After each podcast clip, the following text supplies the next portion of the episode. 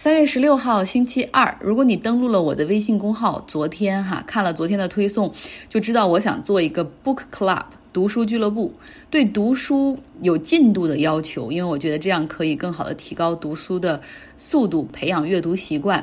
另外，更重要的是，觉得可以有这样一个环境，大家可以分享读书的感受。我好像之前讲过，我和我的三个小姐妹搞了一个 book club 读书俱乐部，结果发现每一个人看同一本书、同一章节的时候，侧重和感受完全不一样，在一起分享是很有意思的一件事儿。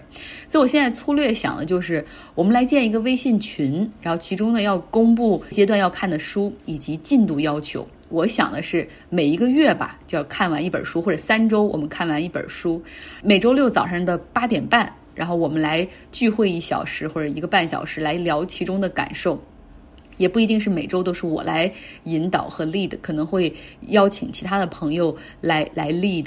那为了确保能够加入这个群的都是真心真意想要看书的，那你首先要买这本书。第一本书我已经挑好了，叫《Into Thin Air》，中文版叫做《进入空气稀薄地带》。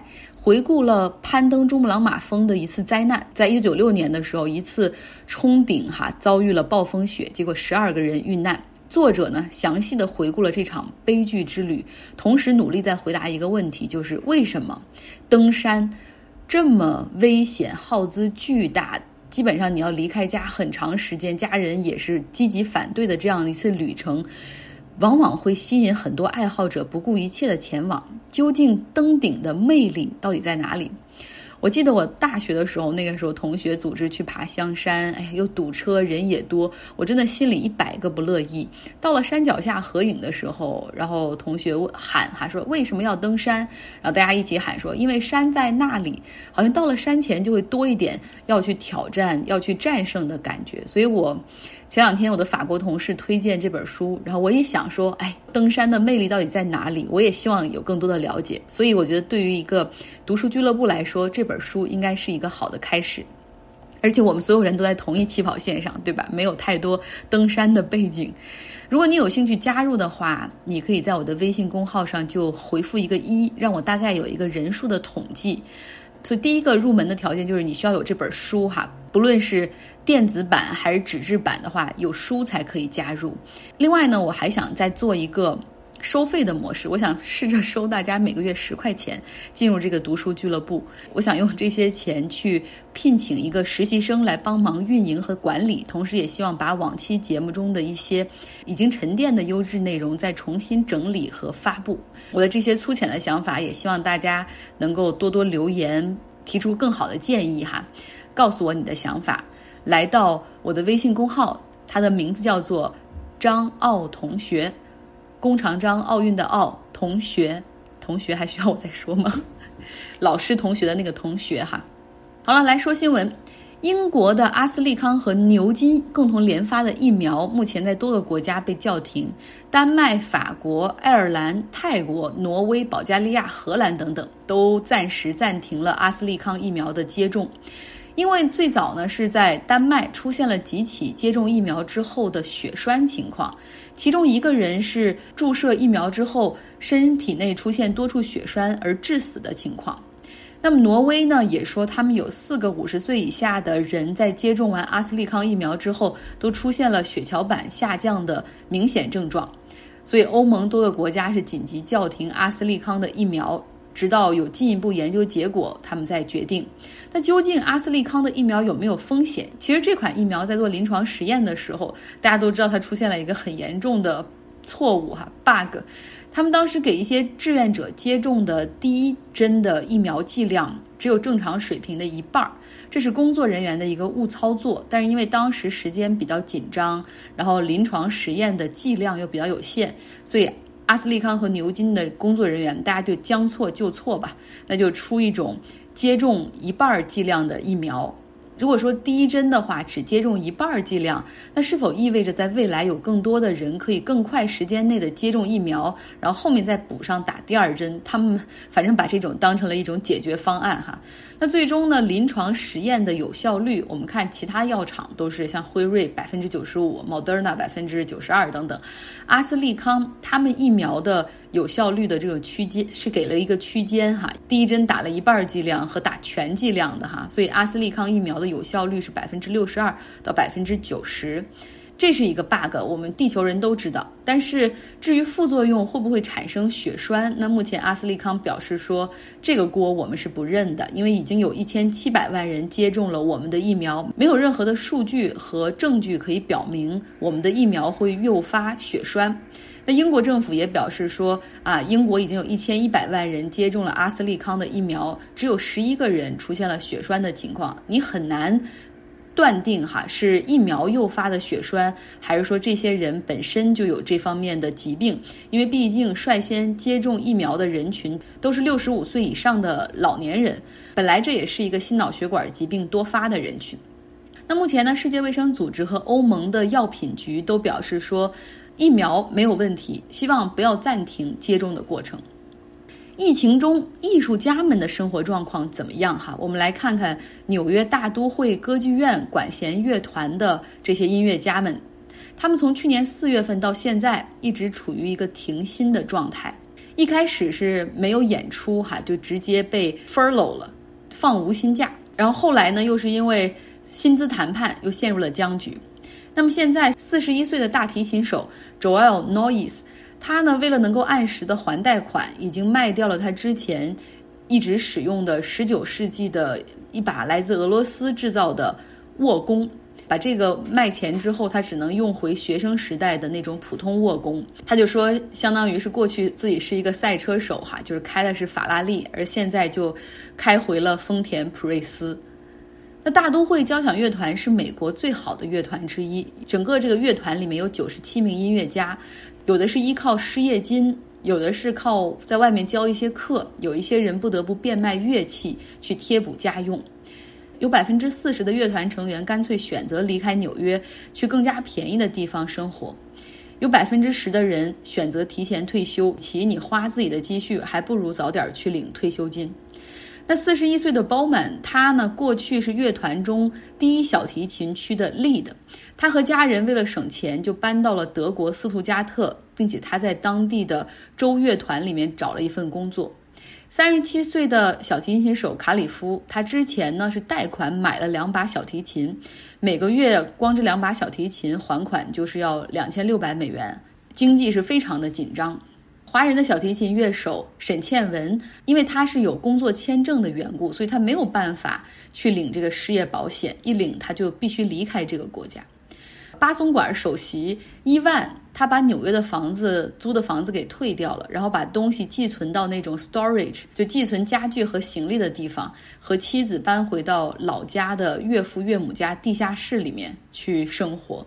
他说：“你能想象到吗？这是我职业生涯的顶峰啊！我做的是大都会剧院交响乐团的首席巴松管，可是我的生活却是这样。大都会。”剧院呢，实际上在疫情之前就已经是比较困难的状态。那去年三月之后，因为完全陷入了到了 lockdown 封城的状态，没有了演出。他们先是给员工放了无薪假，之后呢又拿出了一个条件哈，就是说我们不如趁这个机会把大家的合同砍一砍吧。剧院可以每周给每一名乐手一千五百美元的工资，其实这相当于过去他们就是一半的工资水平。给你们钱呢，还有一个附加条件，就是要换取乐团长期的降薪，就是重新谈你们的合同。古典乐团他们是有自己的工会的，所以这个薪资谈判还是在进行之中哈。这样苛刻的条件很难接受。来到阿富汗，根据特朗普政府和塔利班在去年二月所签订的协议，美军呢本来是应该在二零二一年五月份全部撤出阿富汗的，但是现在。就是新上任的拜登政府对阿富汗的局势有些举棋不定，因为毕竟啊，阿富汗的和平看起来非常的脆弱。你靠和塔利班在纸面上的那些东西约束他们吗？感觉并不是很靠谱。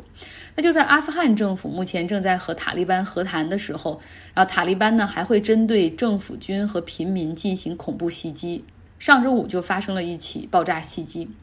那么阿富汗现任总统甘尼也希望。拜登可以重新考虑，并且他能够做出和特朗普不同的决定。来继续听 Robert 给大家讲述《纽约客》的文章：阿富汗距离和平到底有多远？塔利班没有花多大代价就得到了他们想要的。最后，双方同意不互相攻击，美国人同意撤军，塔利班则必须满足一系列条件，包括防止恐怖分子在阿富汗境外活动，不再对阿富汗政府和军队发动重大的袭击，确保外国军队全面撤军的前景还是很有吸引力的。所以，塔利班开始支持特朗普赢得连任。根据这项协议，美国要求阿富汗政府释放五千名塔利班囚犯。加尼担心，随着塔利班的战士返回街头，美国士兵一旦离开了这个国家，意味着新的灾难。他说：“美国可以随时撤军，但他们应该与当选总统谈。”加尼希望阿富汗能够在美国的决策者心中还保持一定的地位，但是美国政府的各种表现已经说明。阿富汗已经不再是他们的一个主要的考虑因素。美国官员现在将加尼视为签署和平协议的一个阻碍，因为他希望维持现状，让美国军队继续保留在国内，帮助他继续掌权。二零一八年，美国要求加尼任命一个谈判小组，但花了两年时间，并且宣布削减十亿美元的美国援助，才迫使他完成了这一步。在这个谈判开始之前。他召集自己的谈判代表参加了一个历史研讨会，他带他们回顾了持续五十二年的哥伦比亚内战、持续十年的尼泊尔内战和持续二十五年的斯里兰卡内战。加尼传达的信息是：长期的战争需要很长时间才能够真正结束。他指出，在为结束越南战争举行会谈的时候，仅仅就谈判桌的形状达成一致就花了近三个月的时间。无论谈判代表们从美国或者塔利班那里。感受到了什么样的压力，都应该予以抵制，并指示他们不要把一个糟糕的协议带回家。按照美国官员的说法，会谈最好的结果是双方停火，并达成组建过渡政府的协议。塔利班和阿富汗县政府分享权力，过渡政府将起草一部新宪法，并为全国选举奠定基础。加尼认为这种妥协是危险的。他是阿富汗人民的民选总统，这次选举至少在名义上对阿富汗的每一个成年人开放。为什么民选总统要把权力交给一群未经选举的叛乱分子？他说：“我的权力取决于我的合法性，正当性一旦消失，这个政府就垮了。”和谈在多哈的沙克酒店进行。起初，谈判双方之间相互厌恶，他们在同一个房间里站在一起时都会感到拘束，他们甚至都不会看对方一眼。几天之后，他们终于在一个会议室里坐了下来。即使是这样，一些代表也发现他们的愤怒难以控制。政府谈判代表之一纳德·纳德里的侄子被塔利班的持枪歹徒杀死了。纳德里本人在九十年代曾经被塔利班逮捕和折磨。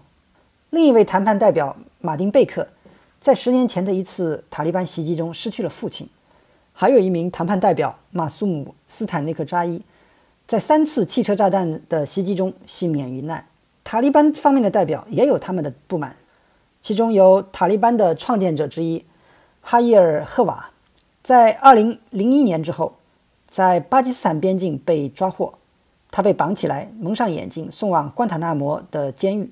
在关塔那摩，他被剥夺睡眠，长时间靠在椅子上，并接受了几个月的审讯。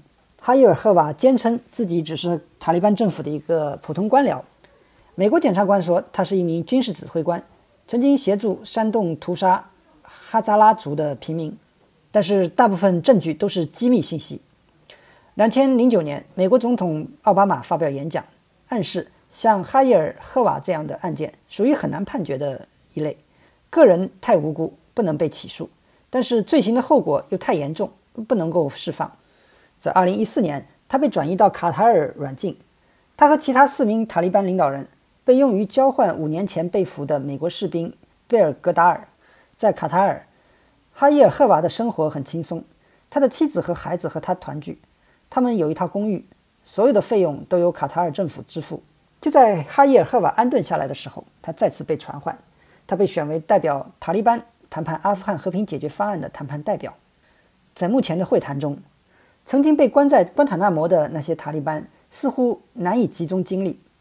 他们在那里的时间显然影响了他们的身心恢复能力。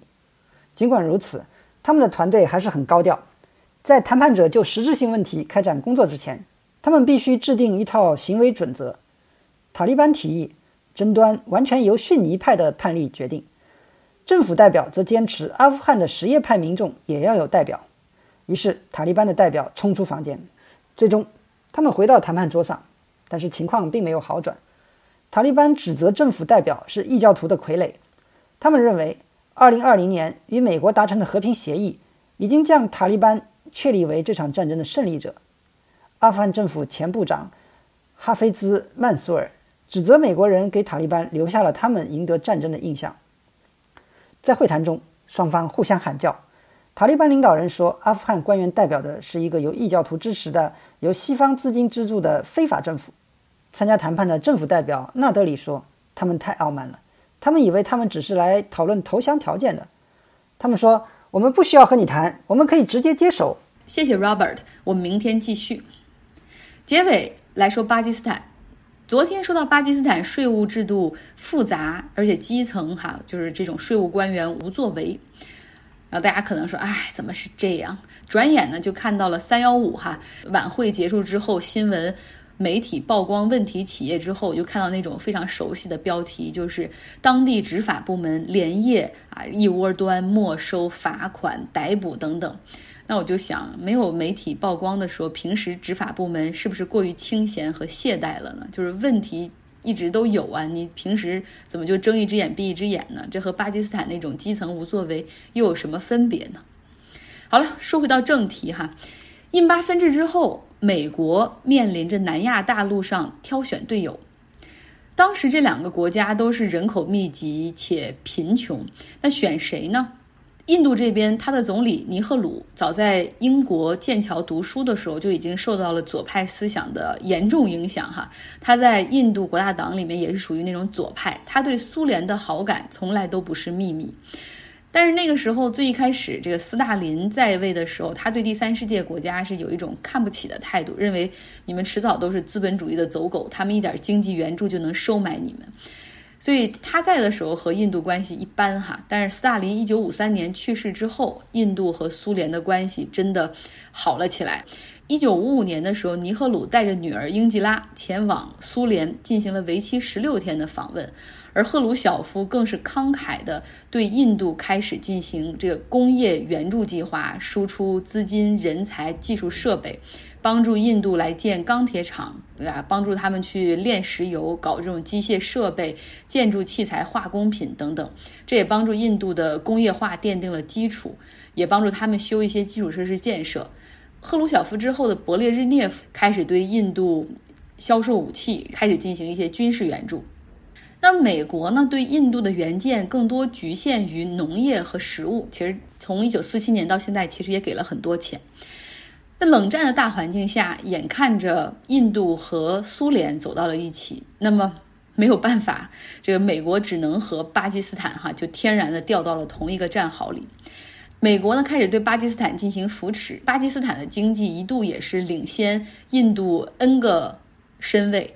那理想中，美国希望把巴基斯坦变成一个经济稳定发展啊，这个国家有很好的民主选举制度，呃，然后政局比较稳定，同时军事很强大的国家。但事与愿违，他们希望发生在巴基斯坦身上的东西，却出现在了印度哈。而巴基斯坦民间呢，到现在发展成为又有很强大的那个反美情绪，甚至部分地区成为了恐怖主义的温床。再比如，美国头号敌人本拉登，九幺幺之后可能躲在巴基斯坦很多年。他最终被杀死的时候，就是躲的地方距离巴基斯坦最好的军事学校、最好的军官学校只有十几公里。美国在一九五四年和巴基斯坦签订了共同军事协议，并开始向巴基斯坦提供军事援助。那么，在接下来的十年里，巴基斯坦拿到了二十五亿美元的经济援助和七亿美元的军事援助。在一九六五年印巴战争的时候，美国暂停了对印度和巴基斯坦这两国的援助。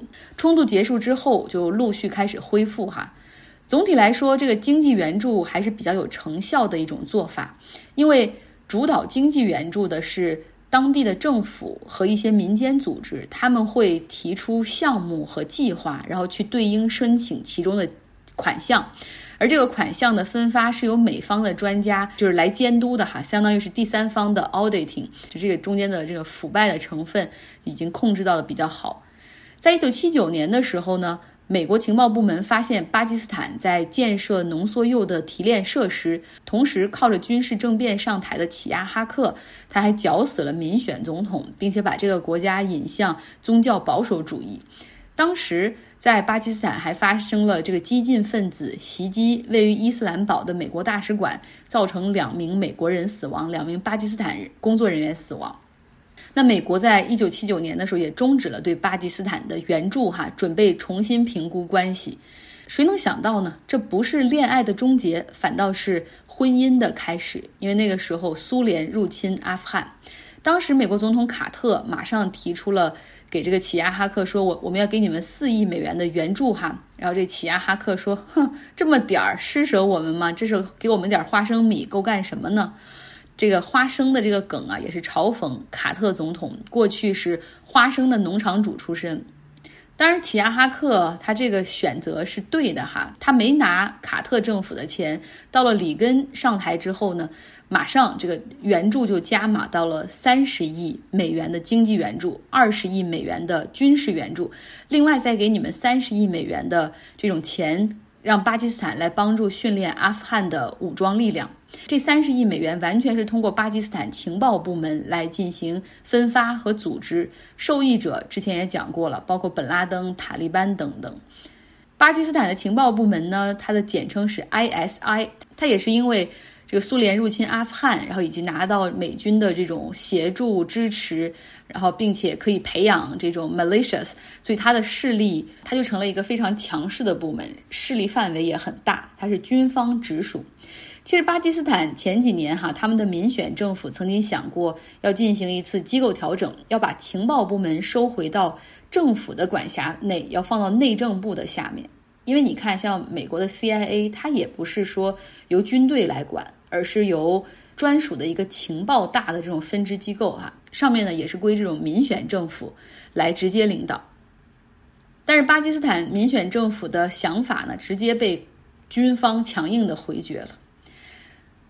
那么进入到九十年代，随着苏联解体，美国也失去了对巴基斯坦的兴趣哈，他们将援助的资金呢。